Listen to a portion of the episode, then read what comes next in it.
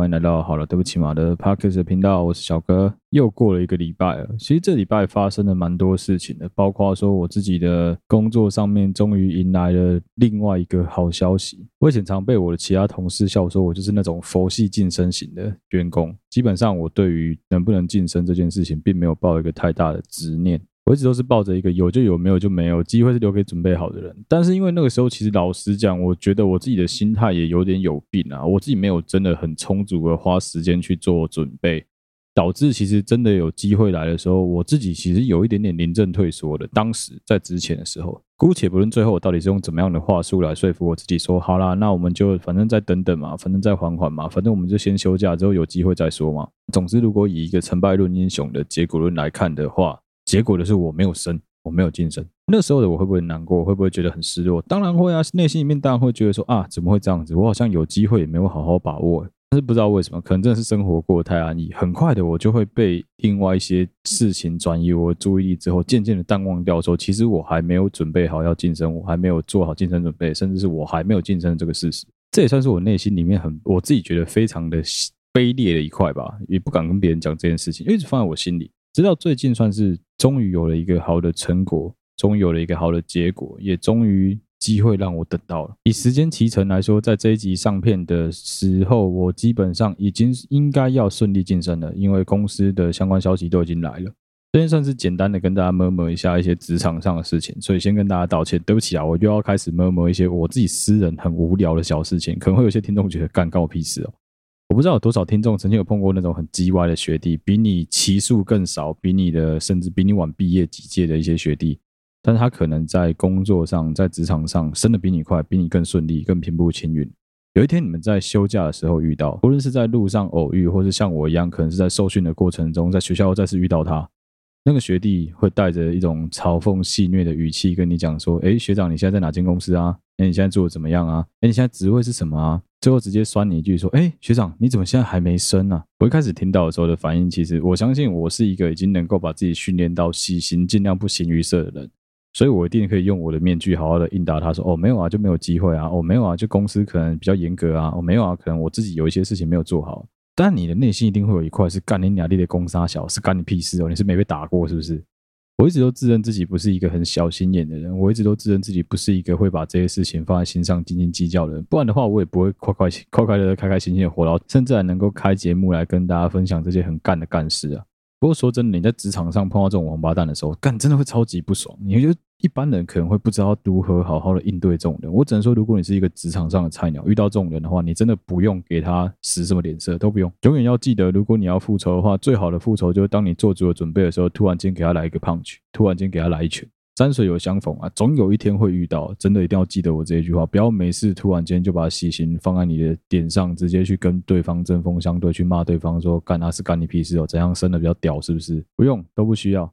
我以前常很喜欢跟人家讲一句话，我自己曾经有一阵子的座右铭是笑着骂干你娘是一种艺术。其实我现在后来仔细想一想，笑着骂干你娘不是一种艺术，在心里骂干你娘还能够笑着跟别人说谢谢谢谢你的指教，这才是一种艺术。笑笑的把脏话骂出来，充其量只是一种笑面虎的表现而已。其实，在对方看起来，你还是充满了攻击性的。要在这个弱肉强食的职场生存，其实最佳的不二法门就是把自己的情绪隐藏起来，好好的把工作做好，把主管交办的所有业务都完成了之后。再来伤脑筋，你要如何去对付这些王八蛋同事？相信我，在一个职场上打滚，你的努力不见得会被看见，但你如果不努力，别人都看在眼里。老实说，我自己真的很不喜欢别人跟我讲说成败论英雄、结果论这种东西。但是说实话，我们现在的现实面，整个职场大环境就是这个样子。就很像我喜欢看棒球啊，每次看中华队打。国际赛的时候，如果说他们赢得很风光的话，我跟你讲，赢了啊，连出门绑鞋带先绑哪一只脚这种事情都可以被拿来做新闻。输了，不管你讲什么东西，不管你做哪些赛后检讨，都只会被人家讲说你在讲找借口，你在找理由。我不会鼓励大家在职场上跟其他人去玩心机啊，去使诈啊，去做一些小手段。但是如果说当你遇到了一个会使诈、会耍小手段的小主管啊，或是你的平辈啊，或甚至是你的下属啊。你自己一定要学会如何去防范他做的这些事情，甚至比较好的做法是你可能要做个笔记，把这些事情记下来，总有一天不小心就会用上。他讲过的话，他做过的事情，如果你有一点记录的话，说不定哪一天会派上用场。但是你在做这个记录的过程，绝对不能让其他任何人知道。做任何工作都一样，我自己一直以来给自己的心态就是一定要保持心情愉悦，保持心情愉快的去工作。如果说我觉得这件事情做起来让我很不爽，这件事做起来让我很不舒服的话，在经过一番考虑之后，我一定会离职，我一定会直接选择离开这个职场环境。真的不用太在意你周围的主管啊、你的这些同事啊、你的其他公司的高层们的眼光。讲难听一点，如果你已经尽了一百分的努力。你已经做尽了所有你能做的事情，但是你还是不快乐，你还是没有办法从工作中得到满足的话，为什么你要继续窝在这个地方？就举一个我自己身边最亲密的人的例子就好，举我女朋友的例子就好了。她在前一阵子换工作了，他的前一份工作让他做了非常的不开心。我今天很无聊，去翻了我们以前的聊天的记录啊，还有相簿啊。我这个人有一个很幼稚的习惯，就我们在 FaceTime 的时候，我会偷偷的截他当时的照片，他在哭，他在笑。他歪七扭八嘴脸的样子，那个照片我会把它截下来。他常跟我开玩笑说，绝对不能跟我分手，因为一旦分手，我就把这些照片公布到网络上，绝对比什么裸照、什么春照都来得更有杀伤力。对一个很爱美的女生来说是这样子，没错。他在前一间公司任职的过程中呢，我们两个在每次的 FaceTime，我们都不要讲他工作的内容，也不要讲到他工作被欺负啊，甚至是什么被主管熬啊，天天加班这些都不用讲，我们就光是讲我跟他在聊天的过程中。他给我的回应，或者是他被我截下来的照片的样子，你就可以知道说他的状况有多差了。基本上截下来的照片，十张有八张都在哭，都在流眼泪。有些人会说：“哦，他也太抗压性太低了吧，这样子就哭，这样就流眼泪。”你知道，基本上我们不是聊天的同时，无时无刻他都在流眼泪。我一定是听到了某一个事件之后，我把它截下来做记录，说：“哎，他会为了这件事情觉得伤心，他会为了这件事情觉得沮丧，为了这件事觉得泄气，觉得难过，我才把它截下来。”这个比例有多高？这个比例基本上是八成以上。换句话说，他在那个职场环境当中，他是从头到尾都觉得不快乐。以前前面的集数我们曾经有聊过啊，工作啊，在某方面来说，其实跟感情蛮像。当你在工作中你不是真正的快乐的时候，周围的人都不是傻瓜，一看就知道。不论你面临的是有形的、无形的、物理上的、心理上的、生理上的压力都一样。只要你面对的是很庞大的压力，导致你的身心灵感到疲惫的时候，你周围的人都不是傻瓜，甚至你自己的身体也会有很多不一样的反应，胀气啊、冒痘痘啊、身体整个看起来很沮丧、很憔悴啊、变胖啊、变瘦啊。就跟谈感情是一样的，你遇到一个好的对象，你可能会幸福肥，你可能会哎，整个人看起来人逢喜事精神爽，甚至有些人说谈恋爱中的女人最美。那如果你遇到渣男呢？因为你必须要每天花时间去 deal with 你们中间的所有的感情啊，这些过程啊，关系啊，疲于奔命的结果就是你的整个人看起来状况会非常非常的差。这些差的状态，甚至不是你化浓妆就能够盖掉的。不用去相信主管那些跟渣男一样的语录，那些干话连篇的东西。什么？我觉得你表现的真的很优秀啊，但是还不够。我跟你讲啊，所有的话，加上但是，前面东西都是表否定的。那我们很久很久以前的集数，曾经有讲过戴伯特理论，曾经有聊过戴伯特这部动画。如果你没有听过的话，可以去翻一下我们前面的集数。当然，我也非常非常的推崇戴伯特这部动画。如果你有兴趣的话，现在是可以找来看。Dilbert。D I B E R T。如果你是一个还没有出过社会、没有任何工作经验的年轻人，你去看到里面的办公室文化，你可能会觉得说：“他好可怜怎么可能会有主管真的给我在办公室里面剪脚趾甲了？”我跟你讲，你可以去问这些在文职工作、在所谓的我们讲的文员，中国话讲的文员，我们台湾人讲的 Lady Office 这些办公室职员们，你可以去问他们有多少的废物主管真的会在办公室里面剪脚趾甲，干你啊，超级多。他都是个冗员啊，冗到爆。但是他是冗员，他是你的主管，但他很冗，你能拿他怎么样？你也拿他没辙，你只能把你自己的事情做好。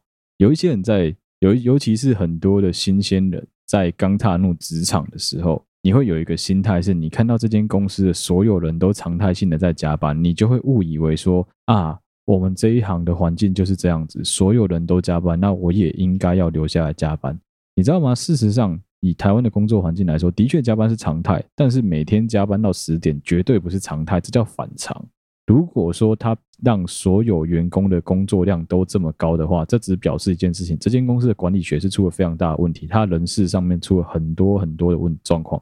我就举个最简单的例子就好了。我今天如果跟你讲说，我早上出门准备的时间要花两个小时，你会怎么看？一个男生早上出门到能够踏出门口开车的时间必须花两个小时，你怎么看这件事情？你觉得有可能吗？一个男孩子早上起来可能要先上个厕所、刷个牙、洗个脸、买个早餐就出门，就这样子啊，很简单吧？但如果我把这件事情拉长到两个小时，你怎么看？你只会觉得骗人，干你一定在拖时间，骗人，你怎么可能会做这么多事情？那今天如果是个女生呢？她如果不是要上班，她是要跟她男朋友约会呢？她可能事前要先冲个澡、化个妆、挑衣服、弄头发，弄完之后觉得不行，再从头再来一次，再挑另外一套衣服，再弄另外一个发型，再化另外一个妆，前前后后花两个小时，有没有很奇怪？其实一点都不奇怪。但是问题是，如果今天这女生就要去上班呢？她怎么可能有办法可以让她花时间挑两个小时的衣服，做两个小时的妆发，然后再出门上班，对吧？一样的道理啊，你今天在一间公司当中工作，我假设最后要产出的就是出门上班这个产品好了，我就是只要这个结果而已，我没有在管你中间包装多精美多不精美，反正你就是给我滚出门上班。一间公司必须要花两个小时的时间来装法，再装法，再装法；另外一间公司只要刷牙、洗脸、穿衣服就出门。你是客户，你会选哪个公司？OK，好，在极端的状态下，我必须要产出一个。很漂亮、妆发完整的女朋友跟我出门，但是她一个人没有办法在二十分钟内完成。在这样子的流程下，我们必须要怎么做能够加速这个流程？哎妈，你用屁眼想也知道啊，干找个负责她妆发的新密啊，或者是助理啊，甚至是一个团队、一整个团队的化妆师啊，来协助她完成这个工作嘛，她就能够带着 well set 的妆发跟你出门去约会嘛。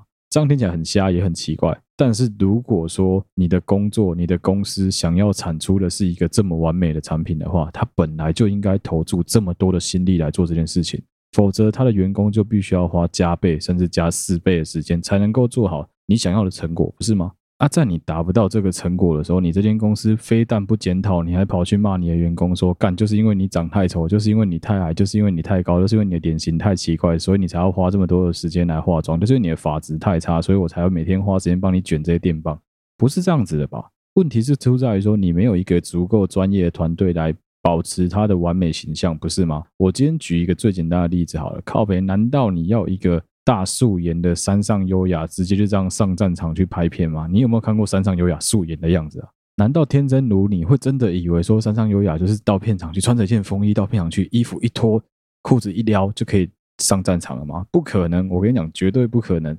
他在事前的妆发 setting 整个过程，很有可能也是必须要花上四十分钟到一个小时来做整个完整的准备。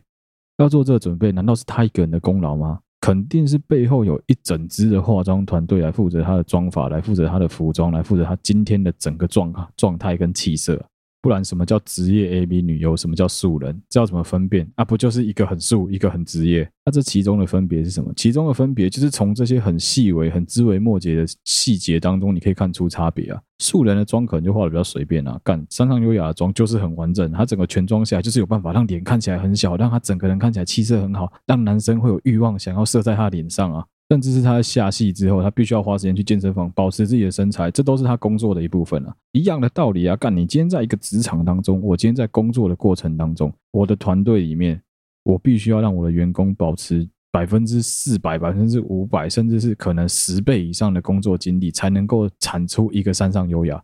对，没错，产品非常的好，最后结果也很好，但你把你的所有员工全部搞死。如果身为一个垃圾老板，你还说得出口说，哦，没有啊，我们这一行的业界常态本来就是这样子啊，你可以去打听看看，打听个屁啊，一模一样的工作类型，我女朋友可以两个工作，一个每天都在笑，不知道在笑啥小；一个每天都在哭，不知道在哭啥小。你以为她疯了吗？没有，那纯粹就是工作上的压力的差别而已。他现在的工作，老实说，工时没有比较低，所以只差没有加班而已。纯粹平均工时没有比较低，也要比较早起来，甚至要一直往外面去跑来跑去，设计嘛，一直往工地去跑来跑去。但是他过得很充实，他也过得很开心。虽然说他很累，但是他的累是纯粹生理上的累，他已经没有再感到心理上的那种被欺压感跟被霸凌感，完全都消失了。每天看到他就是笑笑的，还有时间能够好好的运动。那为什么现在这个公司就可以？现在这个老板就做得到？现在这一群团队的人都 OK，以前就不行？这纯粹就只是一个管理学上的谬论而已啊！你自己没有花时间去整理你自己的团队，你在带人的过程中，你没有想到要带薪，你只想着要有绩效，你只想着要有完美的成果，你只想着要提供一个非常好的产品给你的客户，你压根没有去思考你的员工的产能足不足够，你是不是人不够，你是不是整个团队的气氛很不好。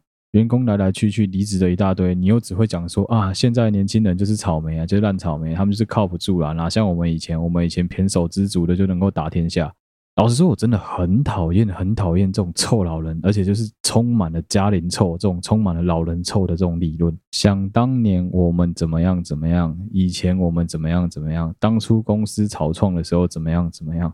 如果你的当年真的这么美好的话，那请你回到你的当年的环境去工作，你不要拿你当年来比现在，完全不是同一个层级的东西啊！你怎么不会说公司的营收在我们这些年轻人进来的之后，我们公司的营收可能翻了五倍、十倍？你怎么都不讲？你们这些既得利益者怎么都不敢讲这些东西？最恶心的，真的就是听这些既得利益者的嘴脸。身为一个公司的老板、主管阶级的人。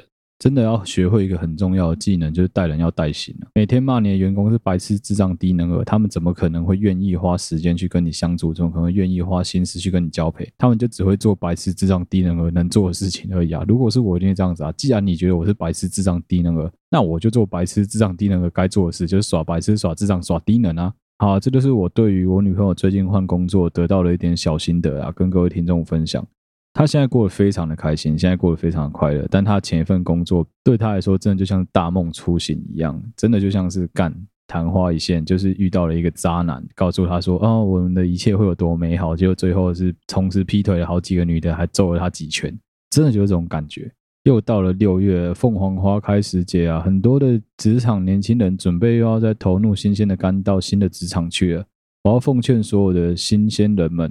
如果说你踏入了你的职场，你的主管啊，你的同事啊，在你上班的前期就直接告诉你说：“哦，我们公司加班很正常，我们这一行本来就应该是加班。”我跟你讲，这工作你基本上可以考虑做个一阵子观察了之后，你学会了他们的 pattern 就赶快离开了。除非这个工作你真的做得很得心应手，而且他的配也给的非常的合理，不然的话，我真的觉得做这种不适合自己的工作，把自己的肝卖掉，最后还得不到任何的报酬跟快乐，我觉得非常的痛苦啊！你们知道吗？这本来是我开头只想讲简短三分钟的东西而已，但是不知不觉我一个 murmur 就 murmur 了十几分钟这工作上的事情了。啊，对不起啊，我真的不知不觉就讲了一大堆干东西啊。但是希望能够对所有的在工作上有困惑、有迷惘的人，能够仔细的思考一下，你现在的工作真的是适合你的工作吗？如果不适合的话，我不是要你马上换工作。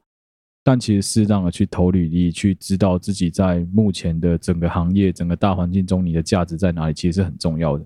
不是说你投了履历，你就非得一定要去换到那个工作去；不是说你去面试，你就一定是要跳槽。没有一个很大的原因，你必须要去做面试。每年、每两年、每三年去做一次面试这件事情，为的是什么？或者是你自己要做好充分的准备。一旦你对这个工作失去了热情，一旦你想要换工作的时候，你已经做好了准备，可以离开这个职场。去听听看，去看看，去观察一下别人同样的行业里面其他的公司，人家现在欠缺的是什么样的人才？你现在没有的是什么样的技术？说不定你会发现，你在这个公司这个证照完全用派不上用场，你到另外一间公司去，人家把你当成宝在用，这是真的很有可能发生的事情啊！这就是今天的开头要聊的内容啊！既然干你俩开头都已经聊了他妈快二十分钟了哈，接下来这一趴来聊一点我自己觉得很干但很轻松的话题好了。首先跟大家介绍一下我自己目前的工作背景好了，我目前所在的公司呢是刚进入台湾股市前百大的上市公司之一，它是一间很大的、很大型的上市公司，但是这个产业每二十年一个循环当中，难得能够遇到的一个正循环。我的公司光是行政作业手册厚到可以拿来把人敲死，十几二十章的内容，就是专门在针对我们这些约雇员工的。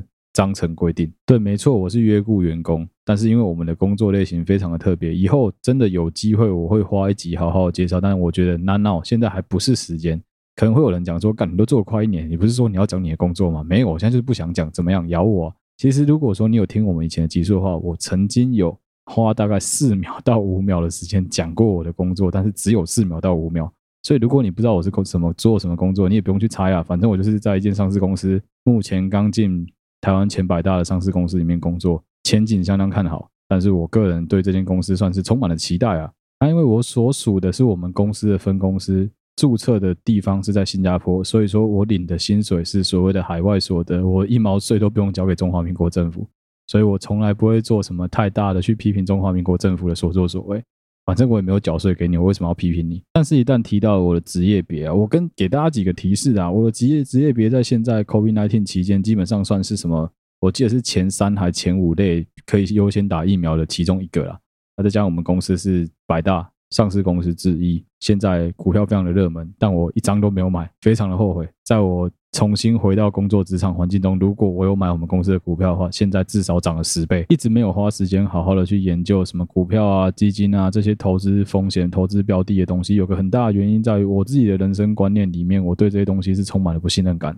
我一直都不相信这些东西能够真的帮我赚到什么钱。我觉得我自己实实在在脚踏实地的在工作场所里面好好的做好好的赚，可能都还赚的比较快，也赚的比较多吧。啊，也确实，如果以我这个一九九一年出生三十岁的年轻人，好，还算是中壮年吧，我的薪资绝对是有 PR 值的前九十，一定有，一定有。所以其实我对于我目前的工作情况是非常的满意的。啊，对不起嘛，借我炫耀一下下可以吗？就是我只是想讲这件东这件事情而已。也因为这一个背景的关系哦，才会有我们接下来要聊的话题。好，再借我岔题一下，我就再讲一个我自己个人对于股票啊投资上面的看法。以前我曾经阅读过一个文章，他在讲说巴菲特的好妈吉，我已经忘记是谁了，曾经讲过一句话。任何带有风险的投资都不能算是投资，充其量它只能被叫做投机。投机的意思就是在赌博。有些人会讲说什么啊，长隆、阳明，如果当初我在二十块、十五块、十四块的时候买的话，现在涨到一百多块，干我血海。但你没有，所以请你嘴巴闭闭。你很有可能在八十块的时候买，看到它涨到九十块，你就直接下船了，你就直接下车了，很正常，因为你会害怕。对你来说，这就是一个投资，就是一个你目前还能够承担的风险，很正常。我觉得都 OK，这个没有什么好解释的。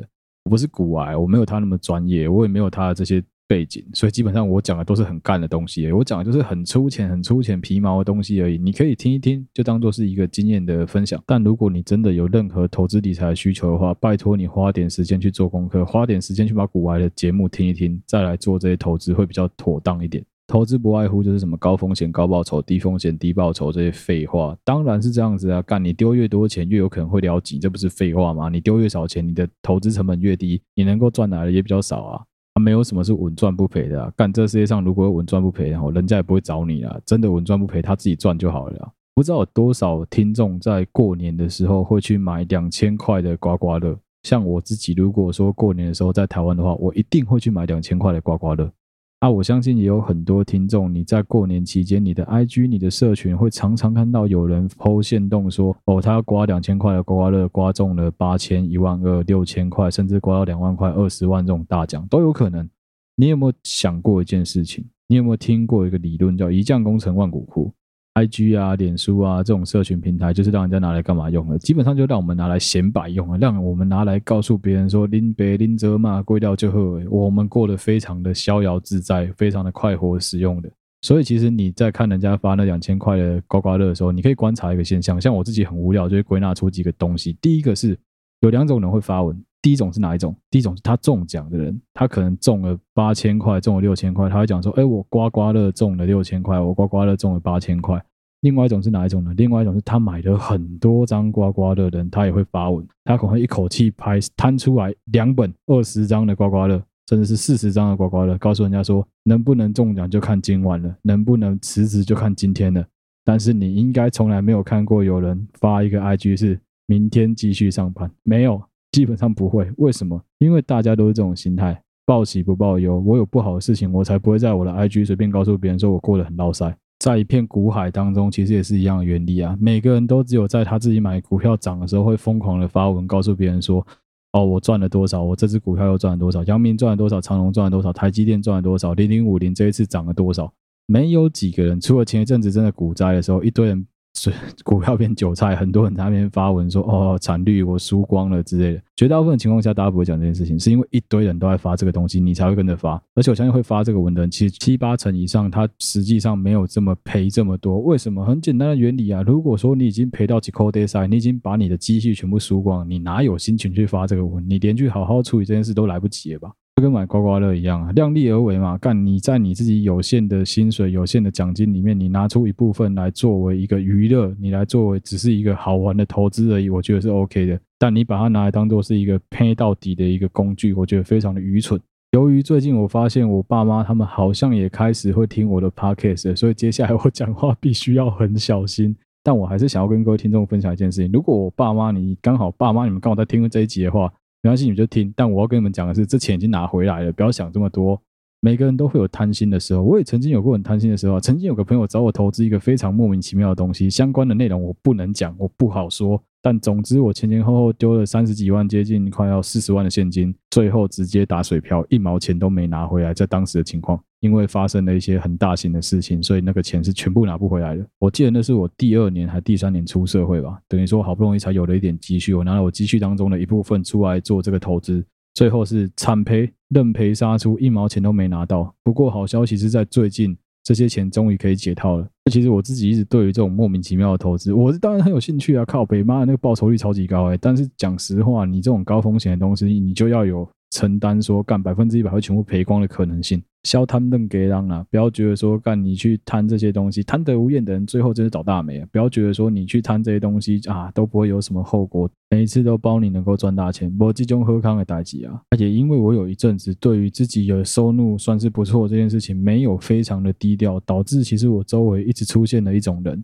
这也是我们这一集原本要跟大家聊的内容，所以这一集的篇幅可能会偏长，请各位听众。多多见谅，就当是啥意思吧。我这一集可以继续往下讲，讲很多东西啊。其实我这一集本来想讲的什么？这一集本来想讲的是，我们的朋友当中一定会有一种人，在你过得不好的时候，他绝对不会伸出援手帮助你什么东西；但是在你过得还不错的时候，他就会跑过来你的身边窜来窜去。他想要的是什么？他想要的是告诉你说：“哎，小哥，我最近比较不好过，你能不能帮帮我？哎，我最近真的走投无路了，你一定要帮我这一次。”什么人？敢来跟你借钱的王八蛋！我也已经三十岁，我已经出社会有六年的时间了，六七年以上的时间了。在我的人生当中，跑来跟我借钱的人真的是不胜枚举。基本上，我可能手加脚放进去数都数不完啊！干，就他妈真的是很多人都跑来跟我借钱。这些借钱的人的嘴脸，我也真的是看够了，太多种各种不同类型的人呢。绝大部分的开头都一样，就跟那些来做直销、来做传销的人的想法是一样的。第一句话开头就跑个先问你说：“哎，好久不见，最近过得好吗？”接下来当然是看心情回答。我自己的话，我都会跟他讲还不错啊，怎么样？我绝对不会在跟他酸来酸去说不会啊，我归了不喝。没有，因为事实就是我觉得我自己过得还不错，所以我也懒得在那边演。客气一点的，这时候就会跟你讲说：“哎，是哦，我看你最近过得还蛮好的啊，有没有时间方便出来我们聊一聊啊，吃个饭啊，甚至是直接跟你讲说方便的话，你可不可以接个电话？我有话想要跟你说。”还有另外一种比较白目，就直接打电话过来，完全没有经过你的任何的同意之类，他就直接把电话拨过来，直接告诉你说：“哎，最近过得怎么样？哦，没有啦，没什么事啊。哦，就是啊，我也不知道该怎么说。哎，你也知道吗？我最近老婆刚怀孕，小孩快出生了，但是我又被裁员，我真的没有什么钱，你可不可以帮帮我？不然就是什么啊，我妈妈生病，爸爸出车祸，弟弟还在读书，我现在没有钱。”拜托，你们是男生呢，可以有点骨气吗？你以为你是酒店小姐在抠客是不是？干超不爽的，每个都用差不多的套路、差不多的招数来跟我借钱啊！靠呗，以前走在路上，我也没看过你跟我打过半次招呼，我也没看过你跟我点过头，现在是怎样？妈的，要跟我借钱的，每次都会被他们堵到。我在路上，我超奇怪，我去就是走去路上买个八方云集，我都能遇到这些想要跟我借钱的人。我真的已经尽全力把我的 schedule 弄得很松，很让人家搞不清楚我到底几点起床、几点出门了。但永远就是可以有这些想要跟我借钱的人在我家巷子附近等我，我都不知道干是怎样。我是欠你们钱是不是？啊，他们在借钱的过程中，在这些话术当中，他们很喜欢用我就请了啊，他们很喜欢来一套，就是哎，我知道我们很兄弟，我们很麻吉。你看我那时候读书的时候多好，你看我那时候多帮你，你看我那时候多挺你，你看你那时候多挺我。现在我真的很需要你的帮忙啊，兄弟！你娘嘞，一个从我大概二十二岁之后一路空白了八年的朋友，突然间出现，第一件事就是告诉我说我们很兄弟，我需要你借我钱。连我弟都不会这样子，好不好？真正的亲兄弟是这样子的，我教你们。像我弟的话，我弟曾经发生过有一阵子他资金周转非常的不灵，他必须要我们的帮助，他完全没有跟我开口，他从来没有跟我开过口，是我们主动的发现了他有困难。那时候我想要开口帮他，你知道他回我什么吗？谁稀罕你的臭钱啊？干怎样？我金牛小白哦！我跟你讲，我弟真的就是这种人，这才是有骨气的人，好不好？我自己真的一直都觉得啊，为什么我后来好？我讲结论啊，其实我都有借他们钱，绝大部分我都有借，但我借的都不多。以我自己的收入来说，我借的真的都不多。譬如说，他跟我开口要三万、要五万，他跟我开口要一万块，我可能就是直接减个零，我借他一千、两千、五千、三千。为什么？因为我一千、两千、五千、三千是我还能够承受得起的损失范围。我会直接告诉他说，我就只有这一些，剩下的钱都是我女朋友在管，剩下的钱都是我妈在管，剩下的钱都是我爸在管，我才不在意他们觉得我爸保、我妈保、我女朋友保，干干你屁事啊！我的钱想怎么花就怎么花，我不会在意别人在那边讲说什么。哦，我看你最近去哪里哪里玩，好像过得很好。我去哪里玩玩过得很好，是干你屁事啊！怎么？我看你好像很常出国。废话，我工作就在国外，我当然很常出国。你在讲三小。如果你只是一个刚毕业的新鲜人的话，千万不要想说要借朋友钱，因为你也没有任何积蓄，你也没有任何本钱可以借朋友钱。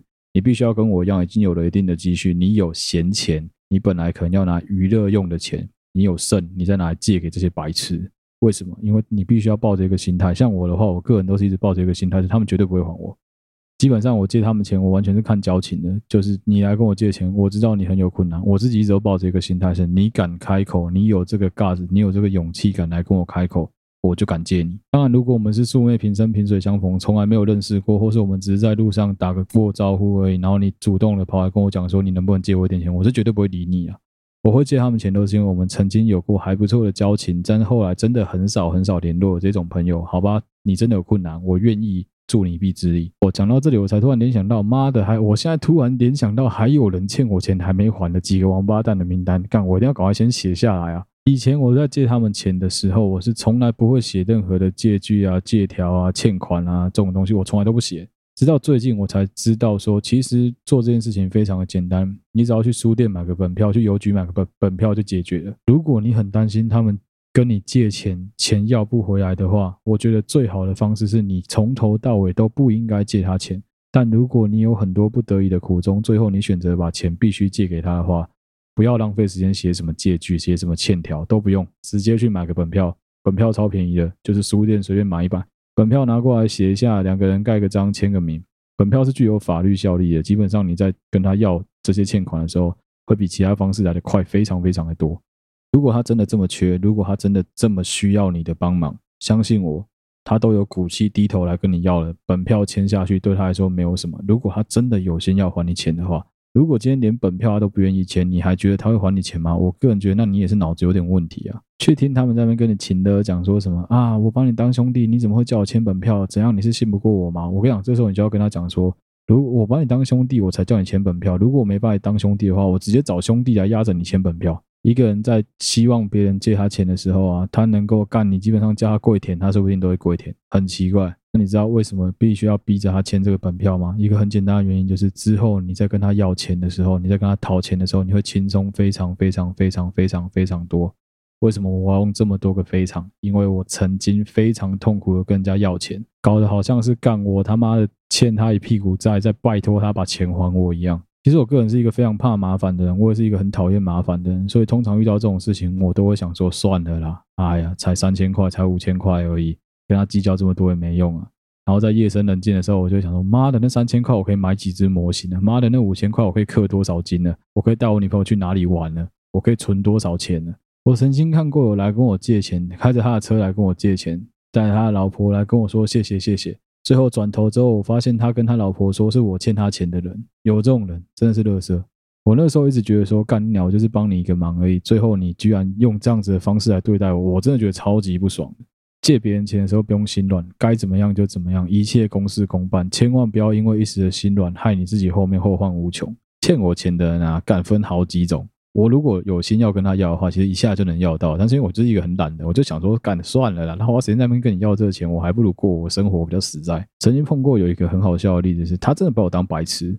一开始他先跟我借一千、两千、一千、两千都有还我。我想说，好吧，那就借吧。接下来，诶，没错，他就想要滚雪球式的借，他想要跟我借五千，想要跟我借六千，跟我借一万。我直接跟他说没有。我没有这么多钱可以借，他鼻子摸一摸呢，又继续一千两千一千两千的跟我借。我那时候就知道说，这家伙根本就不是急用，这家伙只是穷而已。他只是钱的管理上非常的不当，所以每个月都会刚好有一个缺口在那里。有一次他跟我借钱呢，死不还我。我那时候心里面就想说，好啊，反正一千块而已，干你不还我就算了。结果他突然告诉我一句让我非常哭笑不得的话，他告诉我说，你可以再借我三千块吗？他原本欠我一千，要我再加三千块。最后他说他要还五千给我。哇靠，居然给我这种蝇头小利啊，真的太过分了。那时候我就想说，干你起的攻杀小妈的，你真的当我这么消摊是不是？要跟人家借钱的，真是他妈什么理由都有，什么爸爸欠了一屁股债啊，什么爷爷奶奶重病啊，什么女儿刚出生啊，需要尿布钱啊，老婆要做产检啊，换工作薪水下个月才拿得到啊，我心里面都在想说，妈的，你们真的以为我的钱这么好赚就对了？有时候想一想，真的很不爽。所以现在基本上我能够做，就尽量隐藏我自己身上有钱这件事情。当别人问我有没有钱的时候，我都直截了当跟他们讲说，没有，我的钱现在都我老婆在管，现在都交给我未来的老婆，她在帮我管理，现在都交给我爸妈他们在管，我现在全权不过问钱的事情，我现在就是拿零用钱来过活。你拿走我的钱就是拿走我的零用钱，我一定会跟你拼命。真的是每个跟人家借钱的那个嘴脸都很讨人厌。哎，现在想一想哦，其实我在外面还蛮多人到现在欠我钱还没还，可能数目都不大，但是我也没有打算要跟他们要了。也许哪一天我心情不好的时候，想到会开始跟他们要钱吧。以前我们镇上曾经有一个小屁他啦，他很好笑。他那个时候基本上是在打篮球的过程中，跟整个在球场打球八个球场的所有人借了一轮的钱，最后他就直接搬家离开我们这个镇。离开我们镇之后呢，他搬到外地去生活。他曾经上过大学生，当过固定的来宾。最后他跟他老婆是在国宾大饭店结婚的。哇操妈的，真的是一个算是小人生胜利组啊！哎，你到现在还欠我钱呢，钱先生，你他妈到底什么时候才会还我钱啊？想一想，超不爽的欸。这个世界上真的就是有这么不要脸的存在。他跟别人借钱，只是为了让自己的生活过得更好。他根本就不是为了要让自己能够脱离贫困，根本就不是为了要让自己能够急难救助。他只是因为缺钱买模型，只是因为缺钱买车，只是因为缺钱买房，就把歪脑筋动到他自己这些所谓的朋友的身上而已。如果你周围也有这种人的话，请尽快跟他断绝任何的联系，不要再跟他们来往了。如果他们真的花时间来跟你要钱，花时间来跟你借钱，花时间来跟你讨钱，封锁他们就好了，真的不用理他们，不要去跟人家恶言相向，但就不要理他们。如果他们要跟你情的的话，你就跟他们情的回去，你就跟他们说，是兄弟，你就不应该跟我借钱。你也知道我现在日子也很难过，即使他知道说你现在日子很好过，你也要跟他说，没有没有，那都是表面而已。其实我都是到处跟人家借钱，我现在也很缺，不然你要不要借我个三千五千？我原本想跟你借钱，以其人之道还治其人之身啊！我之前曾经用过一个方法，我要借我一个朋友，我记得他那个时候也是跟我讲到什么老婆怀孕杀小了，需要产检啊这些之类，需要两万块的费用。二话不说，我马上借他，因为我们关系算蛮好的。后来因为一些细故的关系，我得知了事实上他没有这么缺钱，所以我就对他做了一个很无聊的小测验。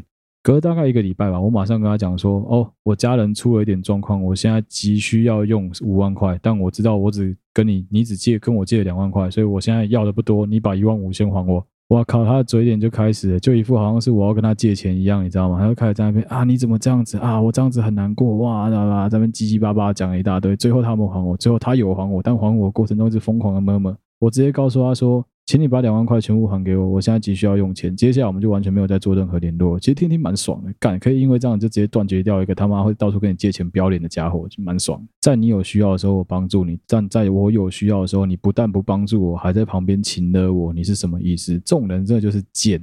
好，希望大家真的在人生当中碰到这种人的时候，都能够有一个好的应对方式，能够对付这种人啊。今天的节目就到这边啦，我是小哥，谢谢大家收听。好，对不起嘛的 Podcast 频道。欢迎大家到我们的 Instagram 粉丝团或是 Facebook 粉丝团去追踪按赞，有任何最新消息都会在上面发布。如果你使用的是 Apple Podcast 的话，欢迎大家动动你的手指，帮我们五星按赞分享。谢谢所有分享我们的 Podcast 给你朋友的所有听众朋友们。我们的 Podcast 频道能够成长到今天，都是因为各位的协助、各位的帮忙，真的很感激大家。如果你有任何的投稿想要分享给我们，希望我能够在听众投稿或者小哥告解室把内容念出来分享给大家，顺便告诉你我的想法的话，欢迎你可以投稿给我们的小编，他们有看到，只要私讯他们就好，他们有看到都会转贴给我，有时间我就会看，因为我其实生活的环境并不是二十四小时都能够有网络的。谢谢大家收听，好，对不起啊，Podcast 的频道，我是小哥，我们下期再见啦。拜拜。